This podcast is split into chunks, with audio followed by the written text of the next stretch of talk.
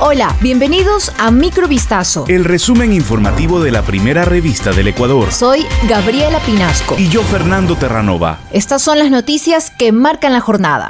Un tribunal de la Corte Provincial de Santa Elena dispuso la nulidad del habeas corpus, con el cual el ex vicepresidente Jorge Glass salió de la cárcel de la Tacunga. En su sentencia emitida este viernes 20 de mayo, la sala multicompetente con criterio unánime resolvió declarar la nulidad de todo lo actuado por el juez de la Unidad Judicial Multicompetente de Manglar Alto, Diego Javier Moscoso Cedeño, por falta de competencia en razón del territorio en la tramitación de la causa del habeas corpus. Así como por haber causado indefensión al no citar con la acción a quien debió haber sido legitimado o pasivo dentro de la presente causa, esto es al Procurador General del Estado. Además, se dispuso la inmediata localización, captura y traslado del ex vicepresidente Jorge David Glass Espinel al Centro de Rehabilitación Social Regional Sierra Centro Norte Cotopaxi.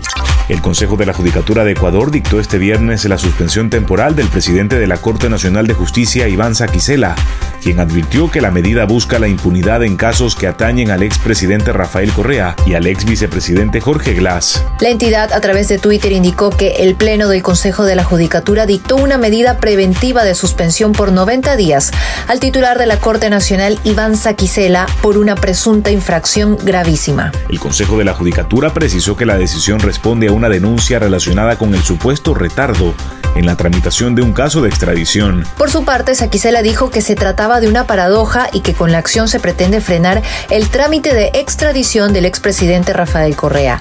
Textualmente mencionó, quieren impunidad. Cuando hay verdad y derecho, no hay temor.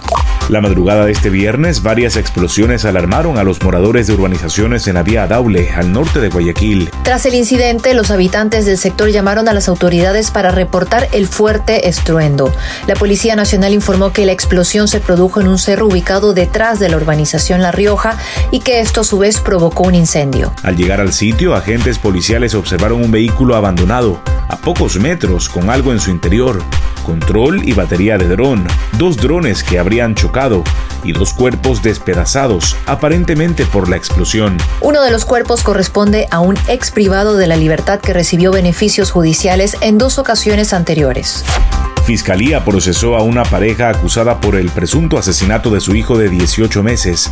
Ambos fueron detenidos en un centro hospitalario cuando la víctima era ingresada. La noche del miércoles 18 de mayo, personal de la Policía Nacional y del Sistema de Seguridad EQ 911 fueron alertados por personal médico del Centro Clínico Quirúrgico Ambulatorio del Día Sur Valdivia de un posible maltrato infantil contra un niño ingresado en estado crítico, inconsciente y con golpes visibles en todo el cuerpo. La madre del infante, una adolescente de 16 años que se encontraba en el lugar, indicó que había corregido al menor, al igual que su padrastro, aduciendo que el niño era inquieto y malcriado. Debido a las lesiones, la víctima fue trasladada al Hospital de Niños Francisco de Icaza Bustamante, donde los galenos poco pudieron hacer para salvarle la vida. Los padres fueron trasladados a la Unidad Judicial Sur Valdivia, donde quedaron en calidad de detenido y aislada hasta las respectivas audiencias de flagrancia con la luna llena y la laguna de Quimsacocha como testigos de honor.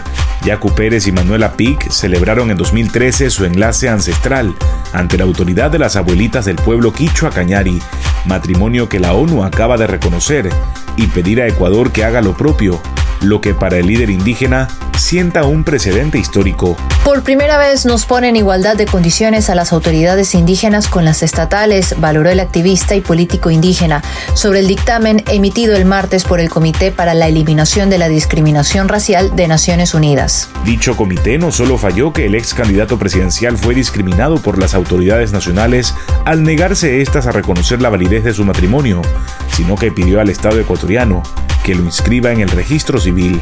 Pérez señaló que para nosotros es una emancipación del yugo colonial estatal que ahora ya no vamos a requerir. Lo dijo al considerar que la resolución pone en valor la tradición ancestral que milenariamente ha ido normando sobre todo gracias a autoridades de enorme talla moral y ética.